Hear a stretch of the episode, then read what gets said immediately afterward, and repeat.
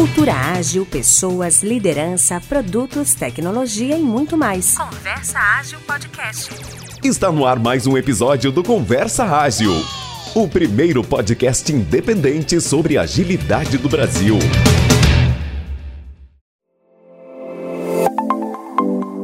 Pessoal, tem um recado aqui para vocês da PM3, a PM3 com cursos incríveis sobre produtos. E é claro que a gente não pode deixar de fora é o nosso cupom Conversa 10. Então Boa. acessa cursospm3.com.br. Você vai encontrar alguns cursos maravilhosos ali como Growth, Product Discovery, Product Marketing e Product Management. São cursos impressionantes, né, mestre Yoda? Nossa, sensacional. É, a galera. Eu fiquei impressionado com o nível das pessoas que são instrutoras desse curso. Verdade, assim, de verdade mesmo. Tô fazendo de Product Management, que eu recomendo demais. E o nível e a experiência que essas pessoas têm, trazendo cases reais, né? Exemplos ali do dia a dia, é impressionante. Então fica aí cursospm3.com.br, cupom conversa10. Muito bom. E eu também tenho um recado. Antes do recado, vai na sua agenda, você ouvinte, marca os dias 7 e 8 de dezembro, coloca lá na sua agenda o Product Camp. É um evento que vai rolar nesses dois dias, sensacional, palestrante nacional, internacional, vai trazer muito conteúdo sobre produto e tudo mais. Vai trazer muito conteúdo sobre produtos e eu só tenho um recado, é não perca. Dias 7 e 8 de dezembro de 2021, Product Camp, coloca aí na sua agenda. E é isso aí, Renato. É isso aí, Oda. Então dá pausa, abre lá o Google Calendário ali, vai lá agora. Isso. Aí você voltou da pausa, você vai me ouvir falando isso agora. Boa. E coloca lá 7 e 8, pelo amor de Deus, gente. Se quem perder isso aí, ó, não adianta chorar, não, não tem jeito. Ah, é isso aí. é isso aí. Então, bora pro episódio? Bora pro episódio, Ada. Vamos lá. Vamos falar com o Eduardo Matos. É, vamos.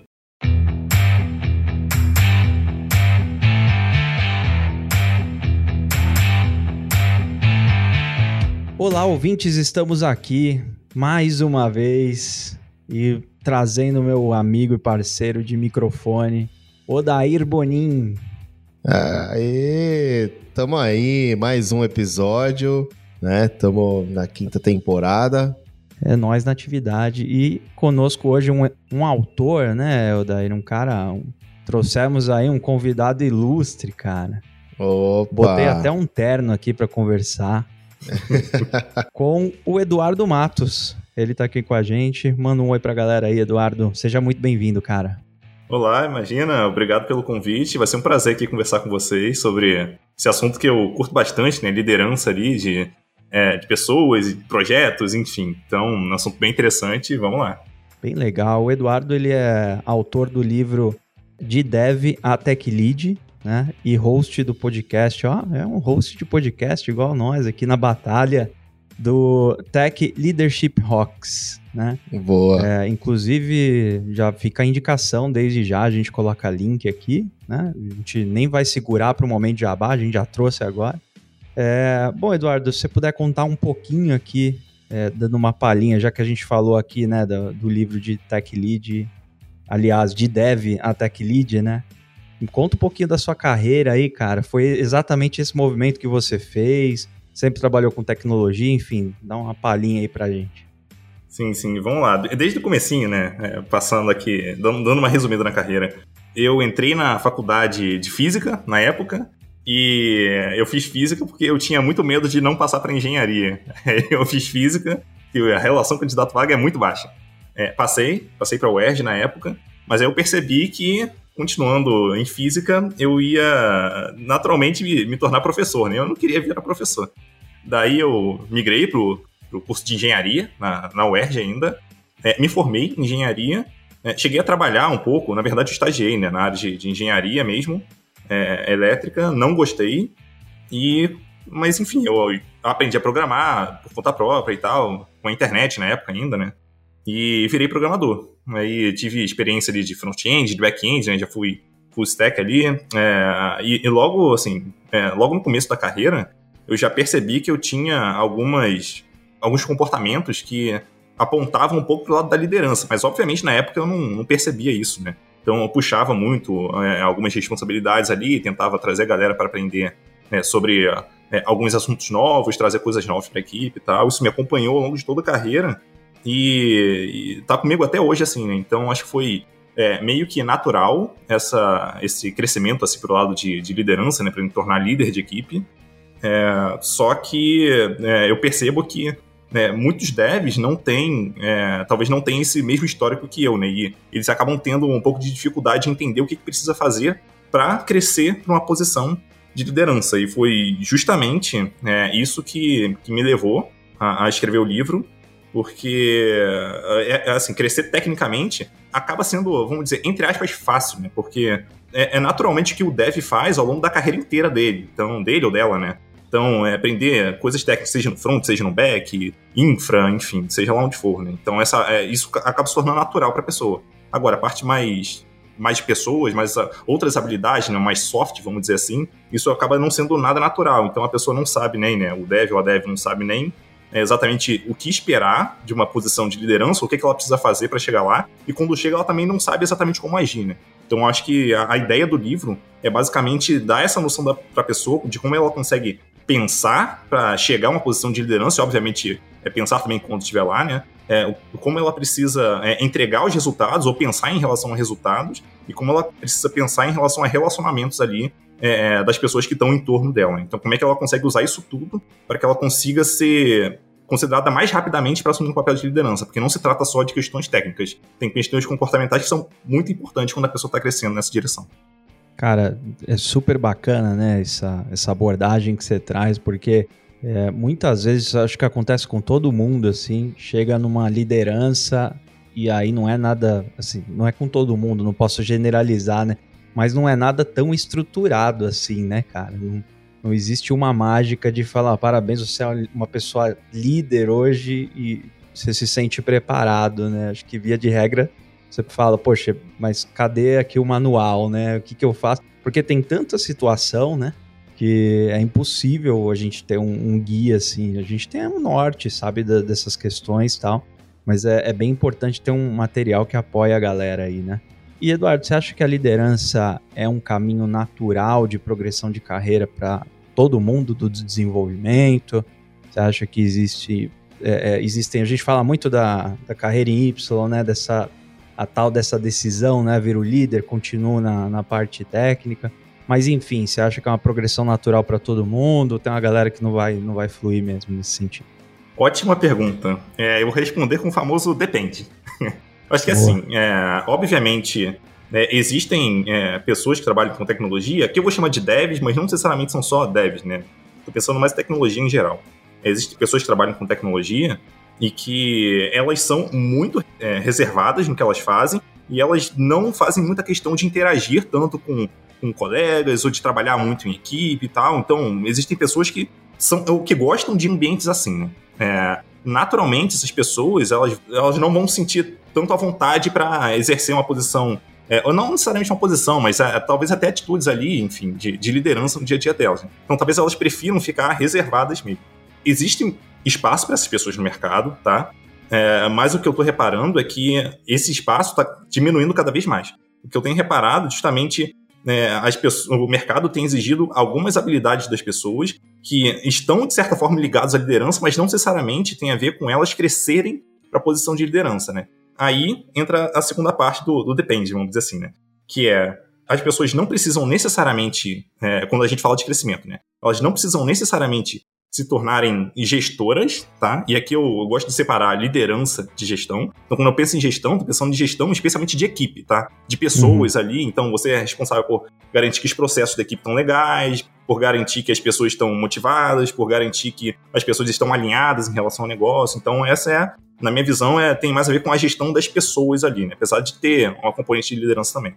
Então, tem, tem pessoas que querem crescer nessa linha, e tem pessoas que querem crescer é, ou continuar crescendo é, no caminho técnico. É, zero problemas em relação a isso. Hoje em dia, isso tem se tornado cada vez mais comum no mercado. É, mas o que eu costumo dizer é que, pra, ainda para as pessoas que querem crescer no, caminho técnico, existem habilidades dentro da, de liderança, vamos dizer assim, colocando a liderança como um grande assunto. Então, existem habilidades dentro de liderança que as pessoas conseguem é, tirar muito proveito quando elas estão em uma posição de, de, uma posição mais técnica, mais alta, vamos dizer assim. Né? Porque elas, elas vão precisar lidar com é, muita gente que está abaixo delas. Então, por exemplo, é, essas pessoas elas estão lidando com projetos maiores. Elas não vão conseguir resolver tudo sozinhas. Então, elas vão ter que engajar as pessoas que estão abaixo delas. Elas vão ter que alinhar muito bem essas pessoas e é, talvez até, de certa forma, trabalhar com, na gestão do projeto em si, né, vendo se as pessoas estão alinhadas, se então, se alguém está com alguma dificuldade, se precisa de treinamento. Então, as pessoas que estão numa posição mais acima, elas conseguem tirar proveito de habilidades de liderança, mesmo não sendo formalmente líderes, vamos dizer assim, de equipes. Boa. É, é mais uma característica, né? Porque as pessoas acabam se tornando referências, né? Uhum. Quando você vira uma referência, de alguma forma você está liderando ali, mesmo sem querer. Quando você olha para os lados, tem uma galera ali, poxa, olha o que o cara tá fazendo ali, né? Um negócio super diferente, etc. Então você acaba ditando um certo ritmo para a equipe também. Cara, importante isso, né? Diferenciar os gestores dos líderes, etc. Muito bom.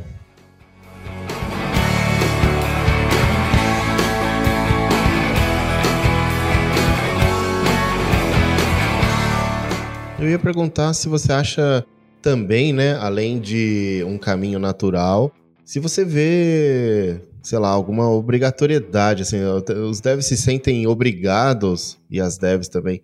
Aliás, as pessoas de tecnologia, né? Você acha que eles sentem nessa obrigação ou tá tudo bem se não for assim, vamos dizer, né? Se não for líder, né? Eu acho que depende da empresa onde as pessoas estão. Né? Então, algumas ah. empresas acabam não tendo, não é, criando ali um caminho técnico onde, por onde a pessoa precisa crescer, aí naturalmente, não precisa nem a, pessoa, a, empresa necessariamente forçar isso, mas naturalmente a empresa está indicando para onde a pessoa deveria ir, né? É, então essas pessoas, esses devs e essas devs, né, essas pessoas de tecnologia, naturalmente vão se sentir é, forçadas a seguir nessa linha se quiserem continuar na empresa. É, agora, a empresa onde a, a, pessoa pode escolher né, se quer continuar no caminho técnico ou não, aí eu não vejo tanto essa obrigação acontecendo. É, eu, por exemplo, quando eu estou conversando com, com meus liderados, é, eu tento entender muito para onde eles querem crescer. E, e, obviamente, ajudo nisso. Né? Então, se eles querem lidar com pessoas, pô, como é que eu consigo ajudar é, esses devs e essas devs hoje para que eles consigam é, se tornarem melhores gestores? Ou eles querem se tornar técnicos, como que eu consigo ajudar mais para essa, essa galera se tornar técnica? Né? Então, quer dizer, isso tem muito a ver ali com, na minha visão, com a empresa, com a pessoa que está na, na, posição ali de, da liderança da equipe, na gestão das pessoas, né? É, para que ela consiga dar um caminho que faça sentido para aquela pessoa. Mas aí depende muito até das possibilidades dentro da empresa mesmo. Pô, acho que é bom olhar, assim, olhar a dinâmica da empresa, então, né? Assim, que você tá, ver. Eu geralmente faço uma coisa assim, eu quando eu entro numa empresa, eu olho como é a liderança que está há mais tempo na empresa, assim, como é no sentido de qual a dinâmica, né? Como que elas trabalham, como que é a, a ideia de processo e tudo mais. Então eu gosto de prestar bastante atenção né, nisso. Porque eu acho que isso basicamente é o que carrega um pouco da cultura, né? Então também tem esse ponto também, né? Uhum. Só botar um, um, ponto em cima desse que eu acho bem importante. Que é, é, é um hack aqui pra galera que tá ouvindo, então presta bem atenção nisso. É, eu costumo dizer que a cultura da empresa é aquilo que as pessoas fizeram lá dentro e que levaram essas pessoas a crescer. Então, se você quer entender o que, que é a cultura da sua empresa hoje, olha para as pessoas que estão na posição de liderança, que cresceram dentro da empresa, entenda o que, que elas fizeram ao longo do tempo. Isso vai, assim, é, é para mim, é a melhor forma de você entender como as coisas funcionam lá, né? Porque as pessoas que crescem na empresa, naturalmente, são as pessoas que estão muito bem alinhadas à cultura da empresa. E quando eu falo cultura, não estou falando daquilo que é, o CEO fala ou aquilo que está pregado na parede, e sim é o que é feito no dia a dia. Então, se as pessoas tiveram uma certa, uma certa atitude ou certas atitudes ao longo, do, ao longo do tempo e elas cresceram na empresa, então naturalmente é aquilo que a empresa valoriza e é aquilo que é a cultura da empresa. Então presta bem atenção aí na, nas pessoas que são líderes hoje na, na empresa para entender o, o, que, que talvez você precise fazer para continuar na empresa e crescendo também, né? Porque é, se as pessoas fizeram isso no passado e cresceram, é bem possível que se você é, tiver atitudes parecidas hoje, então você também tende a crescer na empresa. Tem razão, tem esse ponto mesmo. Legal você ter comentado. Sensacional, né? O alinhamento da cultura com a pessoa faz todo sentido do mundo, né? E, e já levanta o alerta aí, né? Se você entender que não é bem para onde você está querendo ir, né? Tem, tem que tomar um cuidado, inclusive, né? A gente falou de a gente olhar para a empresa, esse, às vezes até um pouco direcionado a ser um líder ou não ali, né? Uma pessoa líder. Muita gente comete o erro de atrelar a carreira com a empresa também, né? Então a gente tem que tomar um certo cuidado que tem que é difícil porque a gente cai num campo de, de conforto ali, né? Se é esse o caminho que existe na empresa, esse é o caminho que eu quero para minha carreira mas às vezes a gente tem que abrir um pouco e falar, poxa, peraí, a empresa aponta para cá, mas para minha carreira é para aí que eu quero ir mesmo, né? Então acho que vale essa, essa reflexão também. Com certeza, com certeza. É, a carreira é algo da pessoa, e eu sempre gosto de falar isso, né? Carreira é da pessoa. Uhum. Eu não consigo pensar, hoje em dia, mais no conceito de plano de carreira dentro de uma empresa. Porque isso é, é a empresa tentando forçar, entre aspas, com que uma pessoa siga uma linha que talvez para uma faça sentido, mas para outras pessoas não vai fazer sentido aquilo. Né? Então, para mim, a pessoa ela precisa parar, entender para onde ela quer ir na carreira dela. E se não fizer sentido ela trabalhar naquela empresa a partir de um momento, porque isso não está alinhado com o que ela está buscando para a carreira, tudo bem, acontece, sabe? A gente não precisa ficar preso à empresa para a vida inteira. A gente tem, tem as nossas vontades, tem os nossos desejos, enfim, nossas ambições, e a gente busca o que faz mais sentido pra gente, né? É, e, e, esse é um ponto que eu gosto bastante de, de, tocar, que é sobre a relação né, entre empresa e funcionário. É, para mim, é, só existe um tipo de relação que, é, que funciona no longo prazo, que é a relação de ganha-ganha. Então, em todo momento, ou pelo menos, vamos dizer assim, se a gente é, suavizar né, ao longo do tempo, é, tanto a empresa precisa estar tá ganhando, quanto a pessoa precisa estar tá ganhando. Se a empresa estiver perdendo, ou seja, se a pessoa não estiver conseguindo gerar valor para a empresa, naturalmente a empresa vai querer romper esse relacionamento e, obviamente, vai demitir a pessoa, enfim, talvez mude de equipe, alguma coisa assim, mas alguma coisa vai acontecer ali, né? Então, em muitos casos, a pessoa acaba sendo demitida se a pessoa não está gerando valor para a empresa.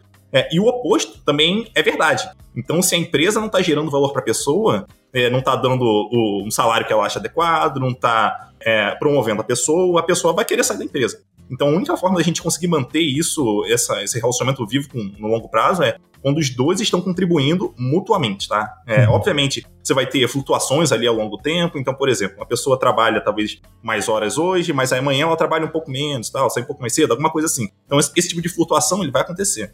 Mas no longo prazo, ou no médio e longo prazo, isso aí precisa ser suavizado para os dois precisam estar ganhando. Se é, você que está ouvindo a gente perceber que você não está ganhando hoje, aí eu vejo duas opções, tá? Uma delas é você conversa com seu líder, deixe seu líder ou sua líder, né, deixe isso claro para ele ou para ela e tenta entender como que vocês conseguem fazer um combinado que funcione para você, tá? É, outra opção é você, se você entender que você não consegue crescer ou que você consegue ganhar nessa empresa, que você procure outra empresa para trabalhar. Ou trabalhe por conta própria, enfim, mas que você faça alguma movimentação, né? Uhum. Porque se você fica muito tempo sem ganhar, é você que está ficando estacionado na, na carreira, aí é um negócio que eu não acho tão interessante, né? Isso pode te penalizar bastante lá na frente. É, cara, eu costumo fazer um paralelo como qualquer relacionamento, assim, né? É, eu, eu, às vezes a, a, gente se perde um pouco, né? Pensando na empresa, toda aquela galera tal. Vamos simplificar. Pensa no relacionamento entre duas pessoas. E o que a gente faz no relacionamento entre duas pessoas é um atende a necessidade do outro. Parece meio frio falando assim, mas se a gente for pensar na raiz mesmo ali, é uma questão de necessidade, né? Você tem sua necessidade. Com certeza, é resolvida ali, como eu poderia dizer, né? Sua necessidade suprida, né? E você supre a necessidade também da outra pessoa. Se isso não tá sendo uma via de duas mãos, é, o relacionamento não tá legal, né? Mas aí a gente pode pensar que, assim, pessoas que têm 15 anos, 20 anos de empresa, será que em todo esse momento teve esse, esse momento de ganha-ganha? Ou a pessoa teve resiliência para passar por algum momento, sei lá, ou a gente pode falar. Porque, assim, eu conheço muitas pessoas que estão há bastante tempo nas empresas, né? E as empresas mudam. Inclusive muda um pouco da cultura, dependendo de como a empresa, para onde a empresa quer ir e tudo mais. Já vi esses casos, assim, sabe? As pessoas estarem muito tempo e as coisas mudarem. Será que é sempre assim? Como qualquer relacionamento, né, Eduardo? Acho que é altos e baixos, né? Depende Sim, do quanto você tá exatamente. apaixonado para se manter ou não, cara. É, exatamente. assim, altos e baixos. É, vão ter momentos ali onde, por exemplo, a empresa precisa fazer alguma entrega muito importante que as pessoas vão passar é, talvez muito mais horas ali no dia trabalhando para conseguir fazer aquela entrega. Isso acontece, natural. Uhum. Mas aí que haja alguma contrapartida depois disso, né? Que as pessoas né, ganhem folga ou que, enfim, a, a, alguma contrapartida tem que existir. Se as pessoas só trabalharem mais horas e depois voltar tudo ao normal, tipo, isso tá errado, sabe? Isso tá errado. As pessoas elas vão acumulando essa insatisfação ao longo do tempo. Então uhum. isso não é legal. E esse é um sentimento que eu acho bem interessante até mencionar também, que é insatisfações elas se acumulam. A gente não esquece aquilo, tá? Então, às vezes, a gente fica chateado com a pessoa ou chateado com a empresa e a gente acha, não, tudo bem, vai passar. Não, não vai. É, de alguma forma, isso precisa é, sair de você, precisa botar isso para fora, né, isso precisa ser resolvido, tá? Porque senão isso vai se acumulando e chega num ponto onde existe justamente a ruptura, né, da relação. Você, ah, não aguento mais, vai lá e enfim, ou você desmancha o namoro, ou você pede demissão da empresa, ou enfim, você vai terminar aquele relacionamento porque você acumulou aquilo por muito tempo e você não, não dissolveu aquilo, você não, não buscou resolver aquilo quando aconteceu, né? Você deixou aquilo se acumular. Então, isso é mega problemático. Uhum. Acho que esses pontos mal resolvidos aí uma hora aparecem, né? E aí fica sem, sem entender, assim, eu, eu já vi isso acontecer, sabe? A pessoa pedir embora e a gente não entender a motivação, assim, mas porque tem tudo o que você precisa, né? Que foi aquela gotinha d'água, né? É aquele casamento que termina por causa da toalha jogada em cima da cama, saca? É, é 30 anos de encheção, cara. a pessoa fala, não, agora deu, cara. Não é a toalha, né? Não é esse. A gente, a gente pensa, não é esse o motivo. Pô, eu aprendi isso com, com um amigo que trabalhava comigo, sei lá, uns 15 anos atrás, né? Ele, ele ia sair, da, ele já tava bastante tempo na empresa, eu lembro bem dele comentando, gente, eu tô é, aceitando uma nova proposta e tal. E a gente foi almoçar e eu perguntei pra ele, mas o que, que te fez aceitar uma proposta? E ele deu umas enroladas, assim, sabe? ah, é tipo mais perto de casa. Eu falei assim, mas quanto tempo mais perto? Sabe assim, eu, eu também fui um pouco chato, mas na, na, na, época eu queria entender a motivação de uma pessoa. Eu também era novo de carreira, assim, então eu tava querendo ap aprender um pouco sobre isso, né? Uhum. Mas depois, num café, ele falou: Ah, cara, tem umas coisas aqui que eu não aguento mais. E aí acaba aquela sessão de desabafo. Aí você entende que a motivação não é mais perto do trabalho, não é porque, sei lá, presa de outra cor tem coisas que vão acumulando e acho que a maior parte das pessoas é, é o que você falou, né, cara? Não se resolve. Não, achar que isso deixa pra lá é o. Deixa pra lá e uma hora se resolve, não, não adianta, né? Com certeza, com certeza. Saber botar isso para fora, isso é, é muito importante. E, obviamente, isso exige algum grau de coragem, porque a gente não, não tá, ou não se sente 100% seguro em todos os momentos de abrir as nossas incentivações para as pessoas, né? Seja para o nosso líder, seja para alguém com quem a gente mora junto. Então a gente não se sente 100% confortável, porque fica com medo da reação da outra pessoa e tal. Mas é, é importante saber que colocar isso para fora de alguma forma é, é mega importante para o relacionamento continuar funcionando, né? E obviamente existem técnicas para isso, né? Para você lidar com isso tanto internamente quanto é, externamente, né? Saber lidar com a outra pessoa ouvindo isso também, né? Uhum. Enfim, mas, mas o, o ponto é que é, independente de com técnica ou sem técnica, não colocar isso para fora, no longo prazo tende a, a gerar justamente é, essa coisa, né? De em algum momento ter uma centelha e a partir daquela centelha, enfim, o relacionamento acabar se desfazendo. É, cara, e você tocou num ponto excepcional, assim, né? O quanto a pessoa se sente segura para trazer, né? É, cara. Então, um líder que tá vira e mexe tem um rompimento brusco aí e as pessoas não vêm trazendo, acho que fica uma dica importante desse liderança olhar em volta, falar, poxa, mas eu tô deixando esse ambiente seguro. Será que as pessoas entendem que podem vir trazer as insatisfações para mim e que tá tudo bem fazer isso? Ou será que eu já puni alguém por fazer isso e dei um baita de um recado pro resto da galera ir embora também, não falar nada, né, cara? Tem, tem muito essa questão assim, né?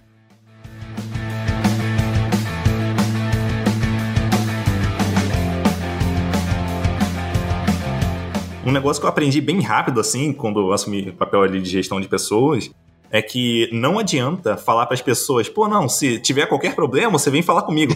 As pessoas não vão. Por mais que você fale, é as pessoas não vão. Cara, não vão. é verdade, cara. Já vi isso acontecer. O diretor falou: pessoal, vou deixar aqui minha agenda. Pode marcar a hora que quiser um papo comigo. E depois ele reclamou para mim. A porta ali da sala tá aberta, vocês podem entrar ali a hora que você... ninguém nem passa ali, né, cara? Não passa, cara. Depois ele comentou comigo. Pô, não sei porquê, mas mesmo eu deixando assim, falando para todo mundo, ninguém marca, ninguém chama e tal.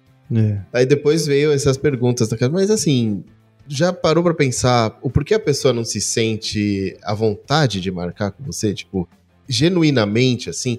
Ou foi algo mais. É, assim, eu pensando, né? Não perguntei, mas assim. Quando é frio, né? Mais profissional, assim, não, não vem aquele sentimento de que, bom, eu posso marcar, eu posso falar e, e sei que isso vai ser é. resolvido, né? Quando é frio, quando é frio é basicamente uma relação profissional, assim, puramente profissional no sentido de que os assuntos né, que deveriam ser ditos seriam, sejam profissionais, assim, do, do, dia a dia, assim, de projeto, de entrega, de atraso. Não tem uma aproximação, né, cara? É, é e, e, aquela história, aquela história que a gente sempre fala, né, também do Management 3.0, que assim, as pessoas é que faz o negócio acontecer, não adianta a gente ignorar o ser humano, ignorar sentimento, só olhar o fluxo rodando, só olhar a entrega e pronto, acabou, né? Não tem como. É, e, sobre o ambiente, cara, eu sempre defendo muito, assim, eu sempre falo bastante que o líder ganha, aliás, constrói um ambiente bacana quando ele aproveita boas oportunidades. E às vezes elas são pequenininhas, assim. Às vezes é uma pessoa trazendo alguma coisa e a forma com que você reage naquele momento é o ambiente que você está mostrando que as pessoas têm. Né? Então, às vezes eu, eu, vejo um líder assim tomar uma ação ali no momento, penso, puxa, perdeu uma excelente oportunidade de mostrar que o ambiente é melhor que isso. E eu, quanto líder, assim, enquanto líder, eu tomo muito esse cuidado, né, de cada conexão, cada interação que a gente tem, poxa, como que eu mostro aqui que o, o ambiente é seguro e, e, que as coisas aqui funcionam dessa forma. Né? Uhum. Então eu sempre falo, presta atenção aí nas pequenas oportunidades do dia a dia, que é ali onde você consegue construir isso, né? Não no, oh, a porta tá aberta aqui, pode marcar a agenda aqui, café, não vai rolar isso aí não. Sim, com certeza. Teve um, um caso que eu acho até legal mencionar, né? Que eu acho que vai, assim, tá, vai muito ao, ao encontro do que você comentou sobre é, pequenas coisas que acontecem ali e que a gente muitas vezes não percebe. Então teve um caso de um liderado meu que botou como background dele no Zoom, na época, é, aquele meme, né? This is fine. Hum. É, do cachorrinho segurando é muito um bom, café e tá pegando tudo fogo. pegando fogo em volta, né? então, ser. se você que tá vendo a gente não conhece, busca aí no Google, você vai, com certeza vai é, reconhecer. É, ele botou isso, mas para mim, ah, ok, tipo, às vezes as pessoas botavam, tal, tipo, nada tá acontecendo. Aí, por um acaso, conversando com ele, eu perguntei, pô, tipo, eu comentei, né, sobre isso. Pô, você botou background aí e tal, sei. É, cara, pô, não, tá muito ruim, tá tudo, não tem nada funcionando, que não sei o que, tá um caos aqui. Caramba, tipo, ele não falou nada comigo, mas, pô, eu, sabe, eu comentei sobre o negócio e, sabe, ele trouxe isso à tona. Então, se eu não tivesse comentado nada, isso não teria é, a gente não teria tido essa conversa, né? Que é uma conversa mega importante também para eu tentar ajudar é, dessa percepção que ele estava tendo ali e, enfim, como é que a gente conseguia fazer a coisa funcionar melhor. Então, é, às vezes esses, pequenos detalhes, e muitos deles vão passar despercebidos mesmo, como esse, nesse caso passou despercebido para mim, por um acaso falei sobre isso com ele, é, mas é importante estar tá, tá próximo ali das pessoas também para conseguir perceber algumas insatisfações, talvez uma, uma palavra, uma frase que a pessoa fala, que você, putz, ela falou isso aí de um jeito que, pô, deixa eu conversar com ela, tentar entender se, se isso aí quer dizer alguma coisa, ou se não, foi só uma frase mesmo, algo que passou ali e tal. Então tá próximo das pessoas costuma ajudar bastante também, tanto para você perceber, né, quanto para as pessoas se sentirem mais confortáveis de estar próximo de você e de se abrir com você também, né? Então, proximidade com, com as pessoas é, é bem importante aí no para o líder, né, ou para líder, é, conseguir ajudar mais equipes e a, mais as pessoas, né, as pessoas se sentirem confortáveis também de trazer os problemas. Uhum. É, tem uma questão em relação ao ambiente, né? Muita gente fala assim, ah, não, você tem que demonstrar que o ambiente aceita erros, né? Mas aí a, a grande questão é, enquanto líder, né? Liderança, quantas vezes a liderança falou, olha, eu errei aqui e, e vamos para esse caminho, aprendi tal coisa, né? É. Às vezes uma liderança jamais falou isso, cara. E, é a tal da, de você demonstrar uma vulnerabilidade também que você possa ter, algo que você não sabe, algo que você não conheça, pedir ajuda, né, galera? Não sei o que é isso, não tô entendendo, né? É uma questão de comunicação muito forte. Às vezes a gente tá em 10, 20 pessoas, 19 estão fingindo ali que estão entendendo e uma tá mais ou menos por dentro do assunto, né? E é daí que vem todos os problemas, né, depois em seguida. Se mostrar vulnerável, né? Então, uhum. é, a vulnerabilidade ali que a gente é, mostra como. Não só como líder, isso funciona com qualquer pessoa, na verdade. É, é, mas essa vulnerabilidade ela é uma forma de gerar empatia do outro lado. Então, se você se mostra vulnerável, a tendência da outra pessoa também estar disposta a se mostrar vulnerável e se abrir para você é muito maior. Então, essa é uma grande ferramenta aí que ó, muitos líderes deveriam estar usando, né? Justamente para trazer mais a galera e conseguir é, é, engajar mais a galera em, em trazer problemas para conversar sobre aquilo e, e, eventualmente resolver. Então, fica aí a dica para quem está ouvindo a gente. Verdade. E mais uma dica, né? Uma sequência de dicas, assim, acho que é bem importante, né? Ser algo muito real, assim, muito verdadeiro, né? Você não usar como ferramenta de estratégia também, né? Igual a comunicação não violenta, que a gente já comentou aqui algumas vezes. Não pode ser comunicação de. É, não pode ser ferramenta estratégica para conseguir alguma coisa. Tem que ser coisa real, né? Uhum. Eu realmente não estou entendendo, eu errei, eu vou demonstrar aqui verdadeiramente o que eu estou sentindo, etc. Acho que. E é esse tipo de, de conexão, né? Que, esse tipo de atitude que gera uma conexão mais verdadeira, né?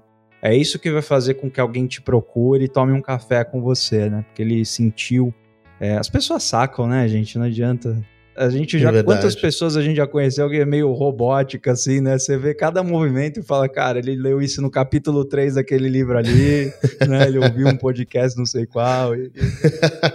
Cartilha debaixo do braço ali. É, né? é, exatamente isso. Tem um capítulo no livro, é, no, de DevTech Lead, que eu falo justamente sobre isso. E, e é um, um, ponto que, se eu tivesse que dar é, uma direção para quem é líder de pessoas, é basicamente essa direção, né? Que é se importe com as pessoas. É isso. Se importe genuinamente com as pessoas, tá? Isso, é mega... isso aí tende a ser né, o início de todo o restante que você faz. Então, tudo que você faz dali para frente, ele se deriva de você se importar com as pessoas, tá? Uhum. Então, obviamente, você vai ser. É, é, você, a forma de você falar com as pessoas vai mudar, a forma de você cobrar as pessoas vai mudar, a forma de você é, é ajudar as pessoas vai mudar. Então, tudo surge de você se importar genuinamente com as pessoas. Porque se você não se importa genuinamente, você vai acabar dependendo de usar um monte de técnicas, aí vai soar falso, as pessoas não vão acreditar, vão achar que você, pô, não, vai é. usar isso contra mim em algum momento, coisa e tal. Então, é, se importar com as pessoas, assim, é o primeiro passo para quem, na minha visão, né? É o primeiro passo para quem assume é, liderança de pessoas. Cara, perfeito. É, é, você tomar um café com alguém, olhar no olho da pessoa e ouvir de verdade o que ela tá dizendo, né?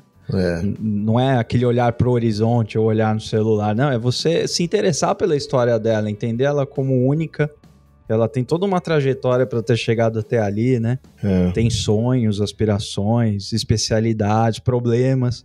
É muito importante se conectar com cada um desses pontos, né?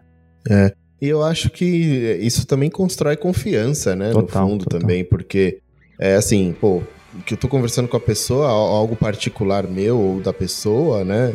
Pode se tornar um assunto assim, tipo, sair comentando em outra reunião e tudo mais assim, quando você tá presente ali, igual você falou, né? É, ali no momento, conversando com a pessoa, acho que você tá construindo uma confiança também, no fundo, né? Muito bom, cara, com certeza.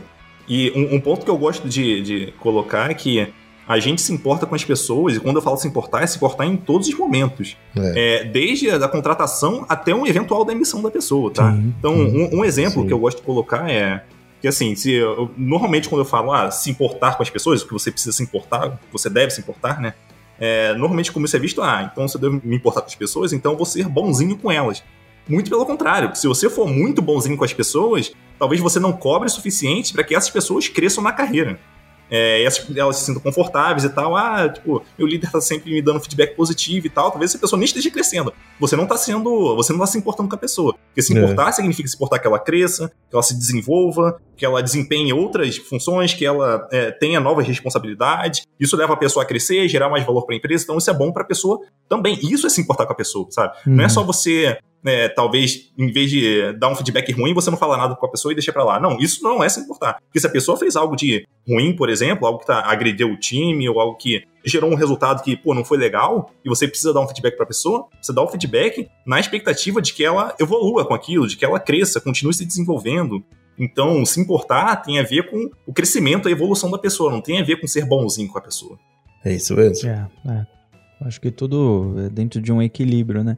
Esse papo comunicação, né, que a gente caiu aqui, gente, é, eu sempre falo que liderança 90, 95% talvez seja comunicação, né?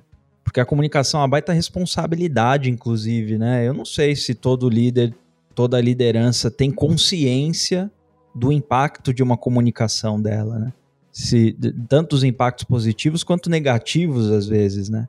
Então é, é, é, um ponto que eu até queria puxar aqui com vocês, né? Sobre a responsabilidade da, da comunicação, da liderança, assim, quais impactos pode gerar, né? Dependendo do que se fala por aí. É, eu já fiquei mal, assim, depois de uma conversa com, com líderes, assim, sabe? E depois de um tempo eu fiquei, fiquei pensando depois, é, poxa, por que, que eu senti isso, né? Qual foi a. Uh, na verdade, a mensagem que. Eu, eu, eu não estava entendendo a mensagem, né? Parece uma mensagem codific, codificada, às vezes, né? É, cara, eu tava trazendo muito para mim, assim, essa questão de, de ouvir, né? E tudo mais. Mas acho que depois foi resolvido porque eu bati um papo bem aberto, transparente, falei, e aí? Poxa, aquela mensagem eu não entendi, fiquei assim pensando, até fiquei um pouco mal por conta disso, uhum. né? E aí no final das contas foi, foi tudo resolvido, a gente entendeu que foi meio que um feedback mal estruturado, né? Mas, cara, de verdade, fiquei bem uma semana, assim, pensando. Eu fez mal Feedbacks caramba, assim. mal estruturados, cara. Putz, aí... Feedbacks mal estruturados, cara, pega para qualquer pessoa, assim. Hoje eu sou também líder de um time, penso muito sobre os feedbacks, mas assim, é aquela história, não é um feedback que você precisa colocar uma florzinha, pintar de rosa, pintar deixar fofinho, não é isso. Mas tem que ter pé e cabeça, só isso, né, velho? Exa exatamente, precisa ter, você falou tudo, né? Precisa ter no mínimo uma, uma estrutura, né, pra pessoa entender, falar assim, ah, legal, cara. E eu acho que quando o feedback ele é acertado, mal estruturado, pelo menos para mim funciona muito bem, assim, que dá aquela vontade de resolver, sabe? E resolver na hora e resolver da melhor maneira, assim, sabe? Então quando eu recebo um feedback bem estruturado, vem aquela essa vontade que eu comentei, mas assim, no fundo, é tudo comunicação, né? Toda a forma como que a pessoa tá se colocando, se falando. Então, assim, falar para mim, por mim, né? Essa experiência que eu tive teve um grande impacto, cara, assim. Tanto que eu não esqueci ainda, já faz um tempo já, e acho que vou contar essa história mais vezes. É, cara. Feedback é um, é um assunto que eu acho que é bem interessante, assim, porque ele é quase que um tabu ali, né? A gente, quando fala de feedback, pensa logo em, putz, alguém fez alguma coisa errada, então eu preciso dar um feedback para essa pessoa. E tem um ponto sobre feedback, até antes de falar de, de estrutura de feedback, que eu acho que é mais importante e que poucas pessoas falam sobre isso que é feedbacks positivos tendem a funcionar mais do que feedbacks negativos, ou, como algumas pessoas preferem chamar, feedbacks construtivos. Então, feedbacks positivos, aqueles que onde a gente dá o feedback para a pessoa por ela ter feito algo de legal, algo de bom, tendem a funcionar melhor do que feedbacks negativos. É mega importante saber isso, porque a gente não costuma dar feedbacks positivos na frequência que a gente deveria, tá? É, o, o, negativo ele, ele se sobressai mais facilmente. Sim, né? exatamente. É. É. E quando a pessoa faz alguma coisa boa, é, obviamente eu vou querer que aquela pessoa continue fazendo aquilo. Então é mega importante dar esse feedback positivo para a pessoa. Pô, ela ajudou um coleguinha e você quer estimular as, né, as pessoas a ajudarem os colegas, então dê esse feedback positivo para ela. Tipo, fala, pô, tipo, eu vi que você ajudou fulano de tal nesse, nesse projeto, nessa tarefa. Pô, muito legal, gostei de, dessa atitude que você tomou. Continua assim, pô. A psicologia é o reforço positivo, né? Exatamente. Reforço positivo, assim, é, é muito importante, tá?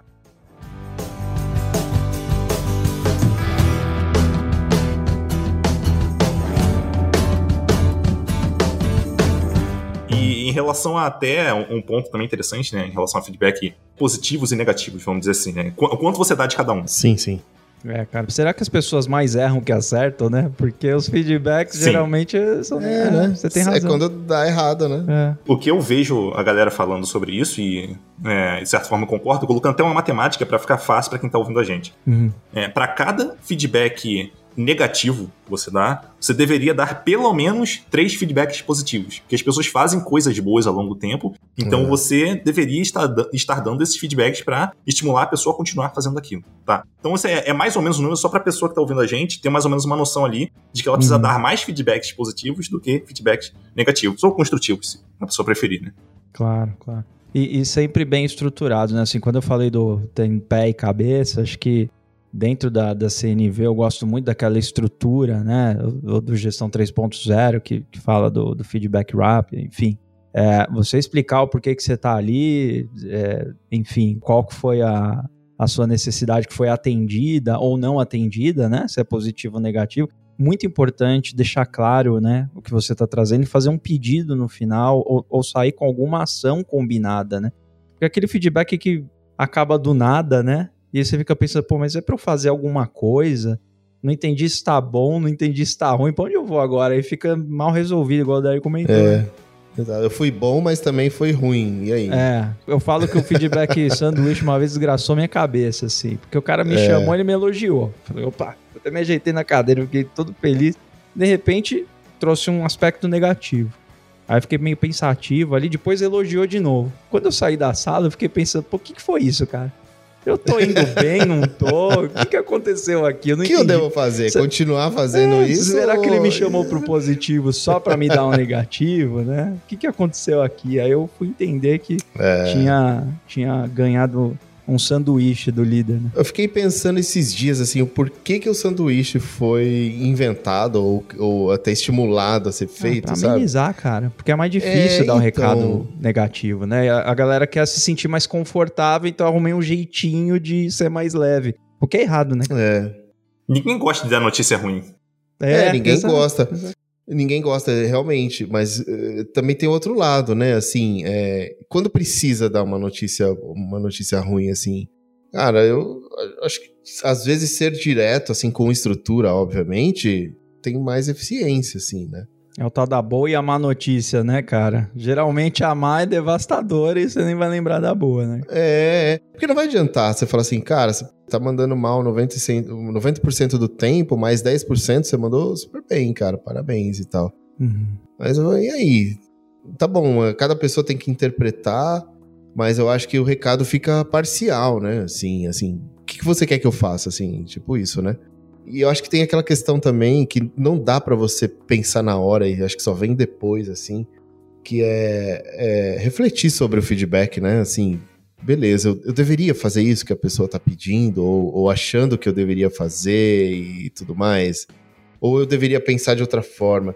Sabe que isso para mim veio com a maturidade, assim, depois de um tempo que eu comecei a refletir, falei assim, beleza, essa é a visão da pessoa. Mas como que eu chegaria no mesmo resultado fazendo diferente? Entender assim o, o ponto central do feedback, né? É, e aí pensando em, em, chegar no mesmo, é, no mesmo objetivo, de outras maneiras. Agora, o ponto, cara, que, que eu acho que da parte da negativa é essa, né? Assim, é, acho que tem que ter uma estrutura para dar um feedback negativo, né? Mas acho que não, não pode ficar misturando, né? E o positivo também, cara. A CNV mesmo fala isso que quando é, você é. fica elogiando só e não traz a necessidade atendida, não traz o contexto, também é violento aquilo, porque você tá, pode estar tá usando para manipulação. É eu mesmo, posso chegar cara. aqui e falar, ô Eduardo, você é bom pra caramba. Aí o Eduardo começa a pensar, mas é bom em que régua? Por quê? É, qual olhar? Por que você tá falando isso? Olhando, eu fazendo do quê? O que, que o Renato quis dizer eu ser bom? O cara acabou de me conhecer, ele, acho que ele vai me pedir uma grana emprestada, né? Então assim, você fica... Mais. Não é, é, é, é aquele sentimento ainda meio estranho, parece que é um pouco de moeda de troca, né? Então é muito importante que você, poxa, cara, tem, tem uma necessidade aqui de alinhamento e você fez um negócio é. que eu achei é. incrível, parabéns aí pelo seu trabalho. Então você, embasa, né? Você, traz a sua necessidade, por que aquilo foi atendido. Né? Dá para perceber, né, quando não é verdade. Ah, eu não sei cara. como a gente tem uma intuição, o ser humano tem uma intuição para falar assim, cara, não foi tanto assim, não vamos exagerar e tal, sabe? E, e, mas assim, às vezes alguma coisa que você fez e ficou em dúvida, chega alguém e comprova. Para mim, esse é o melhor feedback, assim. Uhum. Você fez algo que você acha que foi legal, fala, será que foi legal? Mas deixa pra lá. Uhum. Alguém chega para você e fala, cara, curti muito isso que você fez. Aí, esse para mim é o melhor, assim. Porque daí liga, liga as pontas, né? É, eu gosto muito, isso é muito do meu perfil, assim, né? Eu gosto muito de tentar simplificar o máximo possível né, as coisas para as pessoas, tá? Então, sempre quando eu faço uma postagem no, no LinkedIn, quando eu né, escrevo alguma coisa, quando eu escrevo coisas no livro, né, eu gosto de simplificar o máximo possível para que a pessoa consiga entender a essência, o que está por trás daquilo ali, para que ela consiga talvez até criar o próprio formato, ou o próprio jeito dela de fazer as coisas, né, a partir daquilo. Uhum. É, no caso de feedback, tem um ponto que eu acho que é, é importante a pessoa entender e todo o restante ela consegue tirar desse único ponto, que é o objetivo de feedback é só um, tá? Um e somente um. O objetivo dos feedbacks é ajudar a pessoa a ter um comportamento futuro mais efetivo. Só isso, tá? Só isso. É, beleza. A partir do momento que a gente entende que o objetivo de um feedback é tornar o comportamento futuro da pessoa mais efetivo, a gente entende, por exemplo, que se eu não deixar claro para a pessoa onde exatamente ela foi bem, como que ela vai repetir aquilo no futuro? Então, uhum. por exemplo, se ela ajudou um coleguinha, é, eu falo para a pessoa, pô, quando você ajudou fulano de tal, é, eu achei essa atitude legal porque a gente está buscando trabalhar melhor em equipe para conseguir entregar melhor o produto, alguma coisa nesse sentido. Né? Então, uhum. eu estou deixando claro para a pessoa o que ela fez, qual o resultado daquilo que ela fez e o porquê que aquilo é bom. É, agora, se eu falo para a pessoa, pô, muito bem, você está se saindo como uma ótima programadora na equipe, um ótimo programador na equipe. Isso não quer dizer nada, sabe? Beleza, o que, que é. torna a pessoa uma boa programadora? Pô, não está claro. Então, isso vai dificultar com que a pessoa tenha um comportamento mais efetivo no futuro. Então, a partir do momento que a gente entende que o objetivo do feedback é, ajudar as pessoas a terem comportamentos mais efetivos no futuro, todo o resto se deriva daí, né? E eu aprendi isso num livro chamado The Effective Manager. Ele fala sobre feedback só também. Então, esse é um ponto interessante. Eu acho que a partir daí, né, quem estiver ouvindo a gente, se quiser pensar em feedbacks para o futuro e como você consegue estruturar e conversar com a pessoa, pensa basicamente nisso. Como é que você ajuda aquela pessoa que fez alguma coisa, seja boa ou seja ruim, como você ajuda aquela pessoa a ter um comportamento melhor no futuro? E a partir daí você estrutura seu feedback. Sem necessariamente ficar se preocupando tanto com formatos prontos que tem por aí. Obviamente, esses formatos ajudam bastante, mas talvez você consiga encontrar a sua forma de, de passar essa mensagem para a pessoa e que funcione também para ajudar ela a ter um comportamento melhor. É, não, cara, pensando dessa forma, fecha bem a conta, né? É exatamente aqui, qual que é o ponto positivo, o porquê, e qual que é o negativo e o porquê. E realmente, às vezes as estruturas elas te ajudam no começo, depois fica algo mais solto, né? Fica mais interessante até. E, e, olha o tamanho do desafio, né, cara? Você quer reforçar um comportamento positivo, explicar o porquê é negativo, e ainda pensando na particularidade de cada pessoa ali, né? Porque muitas vezes um líder, né, uma, uma pessoa na liderança, quer algum comportamento, mas não está levando em consideração alguma característica muito única ali também da, daquela pessoa. E se você tem seis pessoas, você tem seis universos ali dentro de um time, né? Se entrou uma sétima pessoa, um sétimo universo. Então, é muito complicado, né? É muito complexo, eu diria, complicado não, mas bastante complexo é, da liderança ter tudo isso, levar tudo isso em consideração, né, cara? Porque não adianta ali você querer só reforçar ali e tal, não sei o quê, mas tem o propósito, né? O que, que aquela pessoa tem por valor, por propósito? É, aí cai naquela que a gente falou no começo aqui, né, Eduardo? O interesse real, as pessoas se conectam muito bem, né, com esse feedback aí. Sim. E esse é um ponto de quando a gente fala de conexão, isso é muito importante. É, que para mim, assim, quando a gente fala de feedback, normalmente é um assunto um pouco mais difícil, vamos dizer assim, não, ou é uma ação um pouco mais difícil da pessoa fazer ali, né, o feedback. Não é nem por conta da técnica em si. Porque técnica, você acha, você busca no Google, você vai achar ali ah, várias técnicas de feedback, né? Essa é a parte fácil da coisa, vamos dizer assim. A parte mais difícil é a parte emocional como que a gente vai lidar com aquilo, né? Caso a pessoa reaja de forma um pouco mais agressiva, talvez, ou como que você vai é, é, lidar com o teu medo de falar aquilo para a pessoa. Então essa parte emocional, ela tende a ser muito forte.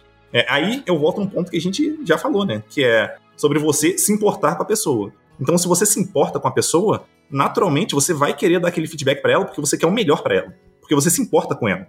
Então, você vai ter muito mais coragem de falar sobre isso, né, com, com a pessoa. E se fosse, vamos colocar aqui, né, até um caso mais simples. Se fosse uma pessoa, sei lá, uma, um amigo seu, uma amiga sua, é, provavelmente, se você visse a pessoa fazendo uma besteira, você chegaria para a pessoa e falaria, porque você se sente confortável com ela, porque você se importa com ela. É, quando é com um colega de equipe, obviamente não é a mesma coisa é, de a, a, uma pessoa que é sua amiga, né? Mas é, a ideia é que você, se você se importar, você vai querer ajudar a pessoa a se desenvolver também, né? De alguma forma. Então, se importar também acaba ajudando também a gente a ultrapassar um pouco essa barreira de, é, é, da coragem ali, né, que a gente precisa ter para falar com a pessoa. Uhum. Cara, perfeito. E, e, trazendo mais ainda sobre feedbacks, né? O feedback mal estruturado, o feedback é, que não é tão verdadeiro, né? O feedback como moeda que a gente comentou, uma moeda de troca, são péssimos, mas tão péssimo quanto é a falta de, né? pessoas que não dão nenhum tipo de feedback e deixa a galera ali à deriva, à deriva, sem saber minimamente como ela tá, se tá indo bem. Às vezes a pessoa até prefere receber um feedback negativo, cara, você não tá no caminho certo, do que não falar nada, né? E também tem relação com reconhecimento, né? Muita gente é, é, acha muito importante, eu considero muito importante o meu trabalho ser reconhecido e reconhecido das outras pessoas. E aí também fica um, um silêncio ali é, terrível, né, para essas pessoas. Uhum, com certeza.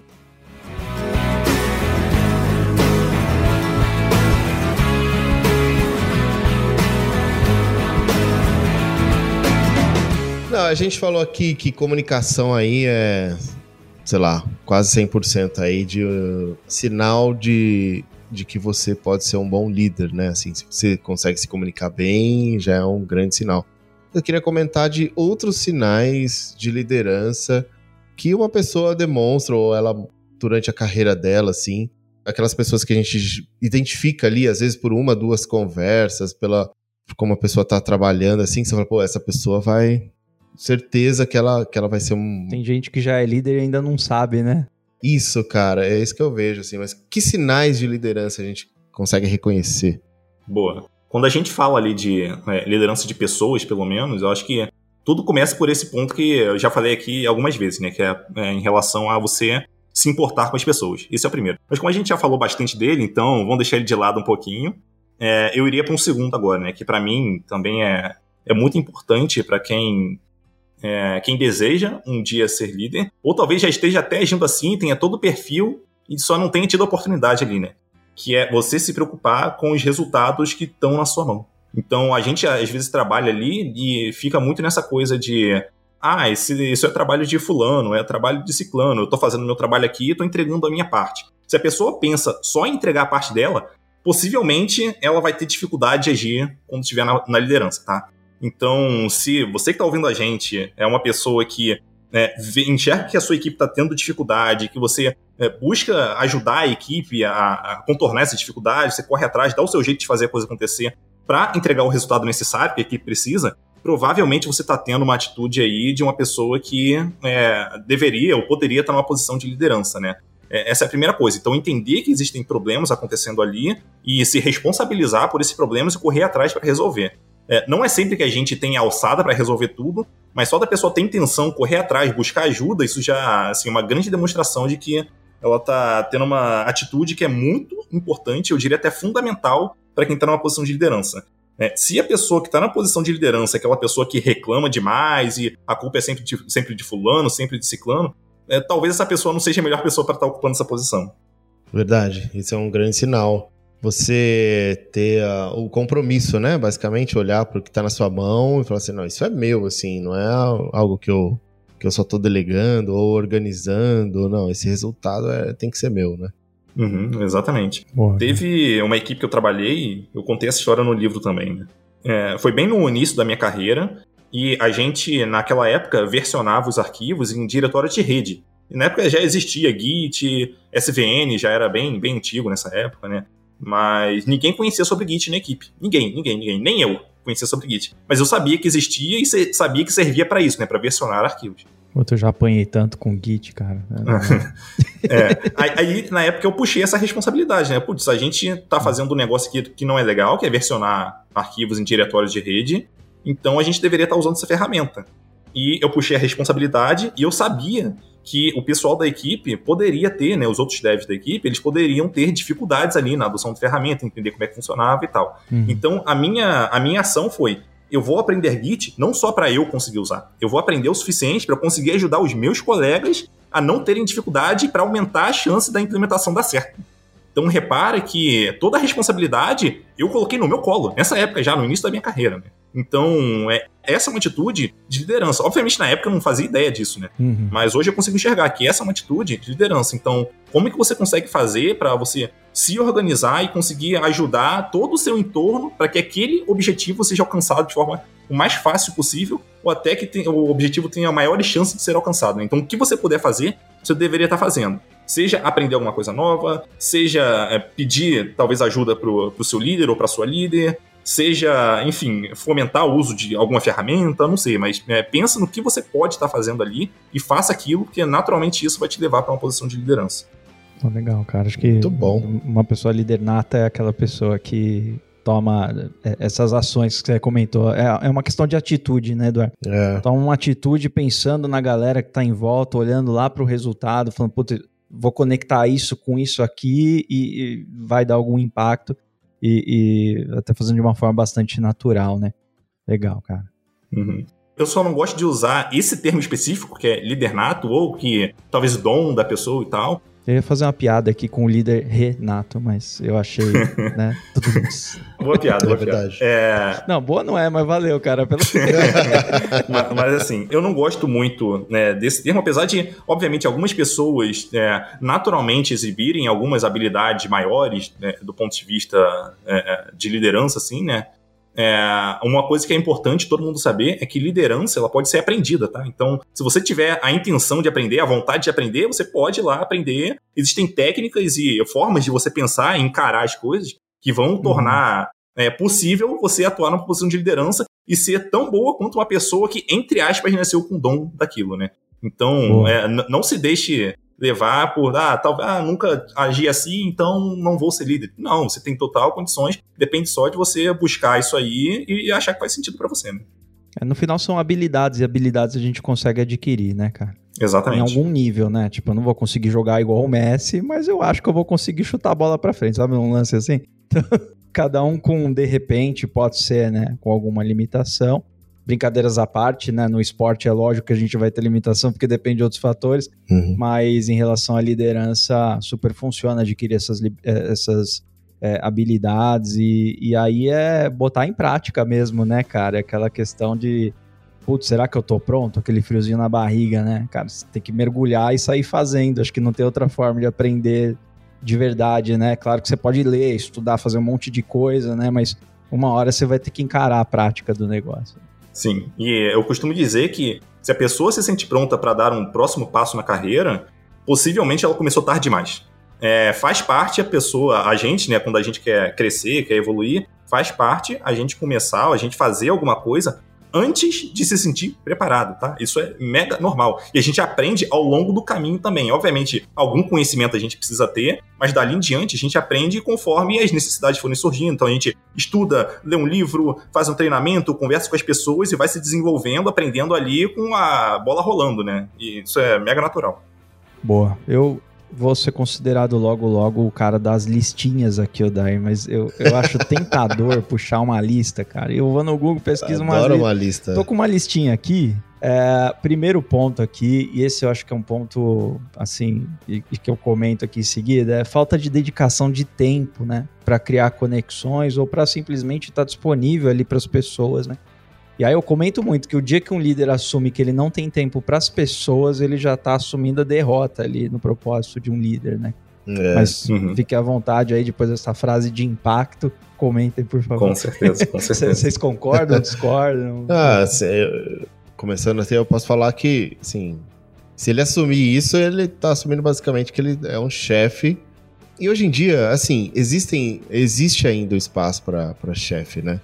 Mas eu acho que quando, enfim, cada vez mais tem se tornado, sei lá, público aí algumas as, atitudes de, de chefe, assim, que as empresas estão meio repudiando, né? Uhum. Eu, sei, eu, sei, que esse não é o, o, caso que você falou, mas assim, isso entraria num caso assim, se é uma pessoa, tipo... Mais típico de chefe, né? É, mais típico de chefe. Assume Tô muito que assim, ocupado assim, para olhar para as pessoas, né? Não, não, é Falou exatamente. O, o líder, né? É. É tipo isso. Uhum. Então, assim, é, aí entra nessa, nesse ponto que eu falei. E eu gosto muito desse movimento, assim, de, de olhar para esses pontos de, de evitar que isso aconteça, sabe? Assim, recados para liderança. É, eu, gosto demais, assim. Acho que a gente aqui, naturalmente, passou por uma transição de, de carreira e também, assim, de, de ambientes, né? De culturas e tudo mais, assim. É. Então, assim, eu trabalhei em culturas que não tinha muita liderança, não, assim, quase nada. E, e hoje eu percebo quanto fez falta para minha carreira, assim, sabe? Ter que correr, agora ter que correr atrás de muita coisa ao mesmo tempo, assim. Eu não tive aquela liderança inspiradora, sabe? Aquela Nossa, faz uma diferença incrível, né? Faz diferença demais, cara. Mas e o oposto eu também gosto, assim, quando existe esse, esses assuntos aí discutindo, né? Rolou um recentemente aí na net de uma pessoa, tipo, ameaçando de demissão, o essas coisas. Então, ficou, assim. Né? Ficou diferente. Nossa, dia, né? acho que tá. É, acho que nunca mais as pessoas vão esquecer, assim. É. E aí, só pensar assim, que atitude a empresa tomou, né? Então, assim, beleza, a empresa dispensou esse chefe e se retratou de certa forma, né? Falou que isso não vai acontecer, não. Então, então, só por esse movimento de se retratar, eu percebo que a empresa ela quer seguir o que está é, sendo dito atualmente, assim, está sendo já colocado. Entende que não é uma coisa legal, né? Isso, já entende que não é legal. A galera não considera ok e, putz, vou trabalhar num lugar assim, né? Exatamente. Então, assim, é... e aí, com certeza, perde outras pessoas e as pessoas também não vão sentir vontade de trabalhar nessa empresa e por conta de liderança, né? É, aliás, esse mercado do jeito que ele tá aquecido, sobe muito a régua da liderança, né? Ah, sim, cara, sobe. E, e aí, é isso que eu gosto, assim, porque assim, pensando, sei lá, um pouco mais antigamente, pela minha experiência, você precisava de tempo de casa, assim, elementos para ser líder, né? Tempo de casa é um deles. É, bons relacionamentos com a alta liderança uhum. é, é, é, também outro elemento. Não que não tenha que ter, existe, mas assim, esse era um fator, vamos dizer assim, decisivo para isso. E sei, talvez conhecimento, talvez conhecimento técnico, inclusive, né? que é algo que eu fiquei na minha carreira, boa parte da carreira pensando assim, será que porque assim, sempre falavam, né, que o, o chefe tem que saber mais, assim, cara, nunca tive chefe assim que sabia mais que os engenheiros e os devs e tal, assim. E a gente até zoava no almoço, coisa natural, né? De falar assim, cara, assim, se eu, tipo, se faltar aqui, uma pessoa faltar, o cara vai ficar perdido, não sabe o que fazer e tal.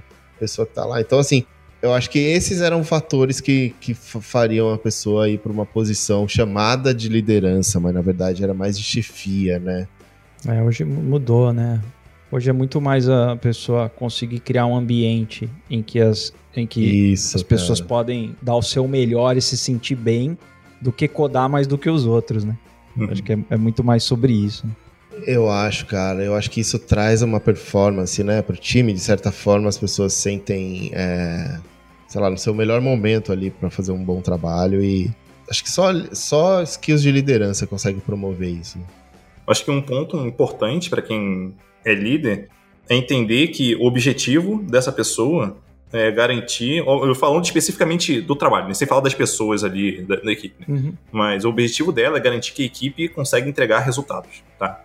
É, e ela precisa fazer o que for necessário para que isso aconteça é, tanto no curto quanto no longo prazo. Então, só um exemplo bom aqui. Se ela explora as pessoas no curto prazo, ela não vai conseguir entregar bons resultados no longo prazo. Então, obviamente, se aproveitar das pessoas ali vai acabar penalizando o longo prazo. Então, é uma coisa que ela não deve fazer, né? Então, é um exemplo só para a gente ter aqui. Então, o objetivo de quem está na liderança é garantir que a equipe consegue entregar resultados no curto e no longo prazo, tá? Ponto. Dito isso, ela vai agir é, de forma com que ela consiga entregar esses resultados ao longo desse tempo todo. E, obviamente, é, o conhecimento técnico, ele ajuda. Ele ajuda. Então, por exemplo, se eu, tô numa equipe onde é uma, é uma equipe muito júnior, é, o meu conhecimento técnico pode contribuir bastante com essa equipe.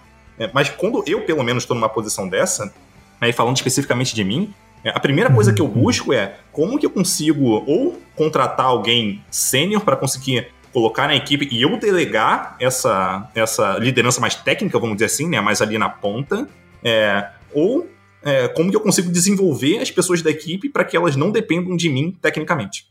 É, justamente porque se eu estou muito próximo do técnico, provavelmente eu vou me distanciar de outras coisas que são importantes. Então eu vou deixar de é, é, pensar na visão da equipe, vou deixar de pensar nas estratégias que a gente está usando, vou deixar de pensar no alinhamento, entender o que está acontecendo fora da equipe, como que eu consigo contribuir mais sem ser na questão técnica, né? Então quem está na liderança não tem a ver só com o detalhe técnico, entregar tarefa e tal. Obviamente isso importa mas tem algo que vai além disso, né? Então, para onde a gente está olhando, é, como é que as pessoas conseguem se organizar melhor, como é que as pessoas conseguem sentir mais, é, mais confortáveis ali no trabalho, mais engajadas no trabalho. Enfim, tem muitas coisas que não são técnicas que a pessoa está na liderança, para ela conseguir ver, ela tem que largar, de certa forma, o lado técnico e, idealmente, delegar isso para alguém que ela confie ali consiga ajudar a equipe. Continuar puxando minha listinha aqui, mas você é mais mais rápido aqui agora. É, uma coisa interessante aqui, né, de não dar feedback sobre o desempenho, a gente falou muito sobre isso, ou até a gente incrementou falou sobre dar feedbacks ruins também, né, é tão péssimo quanto. tem um item aqui que eu acho muito importante, né? É sensacional, na verdade, é não dar importância para o emocional da equipe. Eu acho que o ponto emocional, e hoje acho que dentro do estágio que a gente entrou aqui de pandemia, etc., em que começaram a falar mais de saúde psicológica, né? Que é algo que deveriam falar desde sempre, mas acho que ficou mais evidente com as pessoas em casa, etc é muito da questão de conhecer também com quem a gente está trabalhando, né? E que impacto a gente gera com alguma informação, né? Por exemplo, você conhece uma pessoa que tem uma ansiedade extrema, você não vai ficar o tempo todo falando das repriorizações que o cliente está causando lá na ponta do fluxo, sabe? Deixa a pessoa lá trabalhando em paz. Quando mudar algo, você vai lá. É um exemplo, né? Mas então, se, se não existe esse cuidado com o emocional das pessoas, putz, você acaba às vezes com a melhor das intenções, criando problemas gigantes. Eu acho que eu volto num ponto, é, de novo, né? Que falei que várias vezes ele. Justamente eu, eu costumo dizer que esse é um, é um ponto base, assim, para quem tá se tornando líder, né? Que é, de novo, é, se preocupar genuinamente com as pessoas, né? se importar. Eu gosto de falar do se importar com as pessoas, né? Então, vamos dizer até que, vamos pegar o caso aqui onde essa pessoa que está na liderança não se importa com as pessoas na equipe, com o emocional delas e como que elas estão. É, beleza, tudo bem. É, isso é horrível, tá? Mas vamos lá, vamos assumir que essa pessoa está nessa situação hoje, ela não se importa. Tudo bem. É, o que acontece em seguida? É, ou essas pessoas, em algum momento, elas vão explodir, vamos dizer assim, né? E vão pedir demissão porque elas não estão bem uhum. é, emocionalmente ali. Isso vai afetar o turnover, que vai afetar a produtividade da equipe e a produtividade da empresa como um todo. Então, como líder, você está atrapalhando diretamente os resultados da empresa se você não não está agindo de alguma forma ali com as pessoas para que elas continuem trabalhando bem e consigam entregar bons resultados, né? E se elas saírem, pior ainda.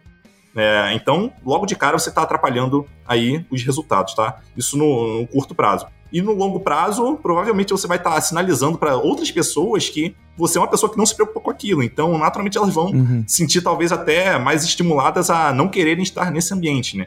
Então, quer dizer, é, se você, se a pessoa que está nessa posição realmente não está nem aí para as pessoas da equipe, enfim, para o emocional delas, ou para elas como um todo, vamos dizer assim, né? nem só emocional, emocional é uma parte do todo, né? Então, se, se essa pessoa que está na posição de liderança, de liderança não se importa, entenda que os resultados da equipe são diretamente afetados, tá? Diretamente afetados uhum. por conta dessa não preocupação com as pessoas que estão ali. É, ou seja, a missão básica do líder já, já foi pro brejo de novo ali, né? É, acabou. É engraçado como a gente volta para os mesmos pontos, né? Se a sua responsabilidade é, é conectar, é prover um bom ambiente, fazer as pessoas estarem, né, ajudar as pessoas a ficarem bem ali, desempenharem bem e, e trazer os resultados necessários, quando você não toma nenhum desses cuidados aqui, você vai impactar no resultado, as pessoas vão embora por causa dessa régua que a gente comentou agora há pouco também. Então, assim, é, é, é, muita habilidade, muita responsabilidade, muito cuidado, muito foco nas pessoas. Né? Isso sem contar que talvez essa pessoa se sinta mais, é, mais estimulada a fazer uma postagem é, criticando a empresa numa rede social, ou ela vai no Glassdoor falar mal da empresa lá, ou talvez ela tenha um colega que esteja participando do processo seletivo, ela vai falar mal da empresa pro colega. Sim. E, e então isso não tem a ver só com a saída da pessoa, tem a ver com a, imagem da empresa dali em diante para aquela pessoa e para as pessoas que estão em volta dela também. Né? É verdade, cara. Afeta um ecossistema. Na verdade, eu também penso isso. É, indicação. Sempre quando eu vou pesquisar alguma empresa, eu fico pensando, eu ligo para pessoas que trabalham na empresa, como é que é aí, já passam por isso, isso acontece, sabe? Sei lá, devido a esses, esses traumas, vamos dizer assim, que eu já passei de, de chefia, eu não quero mais passar por isso. Por isso que eu acho que é super importante. E eu gosto muito desse movimento. Cara, uma vez eu tava indo embora de uma empresa, era meu último dia, um líder me chamou e perguntou, cara, você vai falar bem da gente por aí ou você vai falar mal da gente? Aí eu pensei, cara, essa pergunta mostra o quanto eu tô certo de estar tá saindo daqui, né? Se a pessoa tá preocupada com isso. É, é, então, fala muito da cultura. Né? Aparência, né? né? Eu acho essa uma ótima pergunta, mas não para fazer quando a pessoa tá saindo. E sim quando ela tá na empresa. Será que Exatamente. ela falaria bem da empresa ou falaria mal se ela saísse hoje, sabe? É. Vou fazer essa é pergunta. Uma boa régua você mesmo. falaria bem pro do time que você tá assim? Eu vou fazer essa pergunta, cara. É uma boa pergunta, hein? Se você tivesse indo embora agora, né? Mas não, é, acho que me fizeram a pergunta no. O timing não foi bom, né?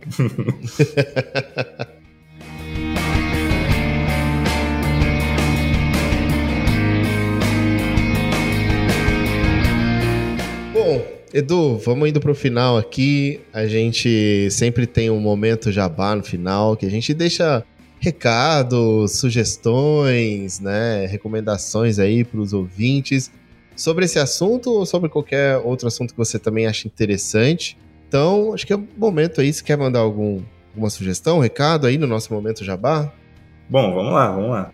É, para quem, se você né, tiver que está ouvindo a gente, curte o tema liderança, gestão, até carreira na área de tecnologia, eu falo até tentando enviesar um pouco pro lado do pessoal de para devs, enfim, para esse pessoal mais, mais técnico ali na ponta, vamos dizer assim. Então, se você se interessa por isso, eu falo sobre isso diariamente no LinkedIn. Então, eu estou sempre postando alguma coisa sobre esses assuntos lá, sobre liderança, especialmente liderança e gestão. É, e se você se interessa por esse assunto ou conhece também alguém que se interessa, é, tem o um podcast, é, que é o podcast Tech Leadership Rocks. Boa. Então, o site é techleadership.rocks, também está no, no Spotify, tá, tá na Apple, enfim, é, é, tá em vários locais. A gente vai deixar o link aqui. Uhum, boa, boa, boa. E se você é um programador ou uma programadora e quer crescer numa posição de gestão, ou se você até acabou de assumir uma posição de gestão e quer entender um pouco mais sobre o que é esperado de você, então é, eu recomendo o meu livro é, de Dev Tech Lead, que eu falo justamente sobre isso, né? Sobre o que eu não vejo outras pessoas falando, que é sobre aspectos não técnicos quando a gente fala de crescimento para liderança, porque a parte técnica é, a gente ouve falar muito, né? Então, aprende sobre arquitetura, sobre clean architecture, sobre, enfim, frameworks e tal, mas e a parte não técnica da coisa, né? Como é que a gente consegue aprender? Justamente sobre isso que eu falo no livro. Então, você pode, para acessar o livro, né? Você pode buscar no Google, de Dev Tech Lead, você vai encontrar. É, ou você pode me chamar lá no LinkedIn, a gente pode conversar também. Show de bola. Boa. Cara, muito bom o papo. Baita assunto. Obrigado mais uma Baita vez. Assunto. E a gente já tá convidado para uns próximos aí. Nossa, cara, liderança, fazer uns 10 ainda, fazer uma temporada de liderança. é verdade, cara, muito bom esse papo. Bom, Edu, é isso aí, cara. Muito obrigado pela presença e até mais. Isso aí, Edu, valeu, cara. Obrigado aí pelo convite. Foi muito massa conversar com vocês aqui, o papo foi muito bom. E até a próxima. Até, até valeu.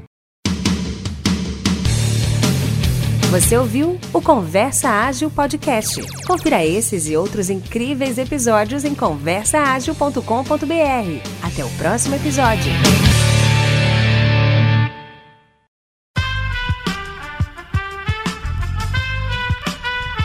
Esse podcast foi editado por Aerolitos Edição Inteligente.